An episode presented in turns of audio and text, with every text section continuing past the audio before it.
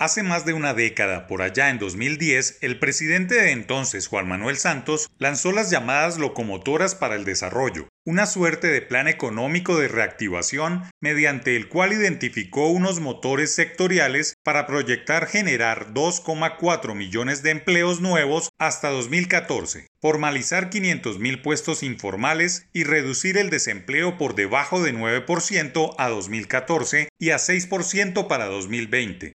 Al final de su mandato, esas locomotoras no tuvieron mucha tracción, no salieron de las estaciones, muy pocas cosas se lograron, pero al menos había un plan que evaluar.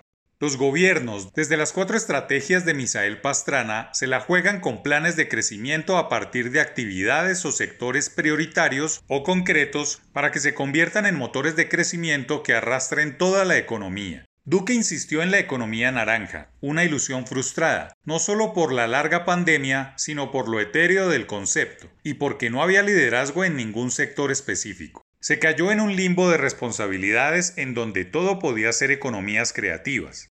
Ahora que el gobierno nacional logrará que la economía crezca casi 10% durante este 2021, hay que empezar a construir sobre los sectores de mejor comportamiento, pero al mismo tiempo hay que detallar los que poco crecen para reforzarlos a pesar de sus grandes posibilidades.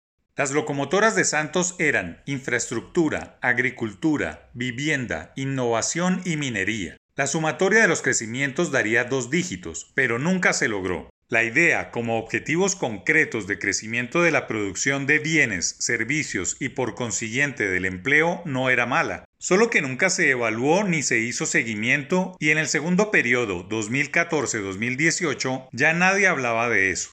Puntales angulares como el comercio, la salud, la educación, la recreación, el turismo, los bancos, las cooperativas, las telecomunicaciones y el transporte sepultaron las locomotoras de ese gobierno. Pero ¿qué pasó con la minería? Desde entonces el país económico ha patinado en medio de férreas ideas sostenibles, ambientalistas, consultas previas, comunidades y algunos frentes bien complicados de desatascar políticamente. Y ese dinámico e histórico sector fundamental para la economía pasó a ser un auténtico activo tóxico huérfano en términos de políticas públicas. Hoy solo aporta 2% del PIB, pero es casi 20% de las exportaciones y no hay mucho que mostrar.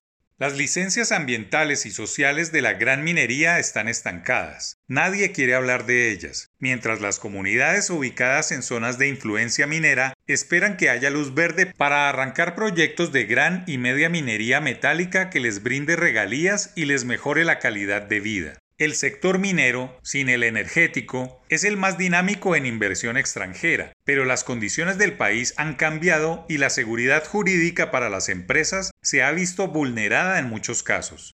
Se necesita que haya una hoja de ruta, tipo locomotoras para el desarrollo, que vincule a la minería en la visión del país a largo plazo. Hay muchas amenazas para el sector, pero no se puede desconocer el impacto que tiene en las regiones. Mucho menos se le debe dejar a los ilegales la explotación de la minería metálica, subsector fundamental para cualquier idea de desarrollo vinculado a la cuarta revolución industrial, a la sostenibilidad y hasta la economía naranja.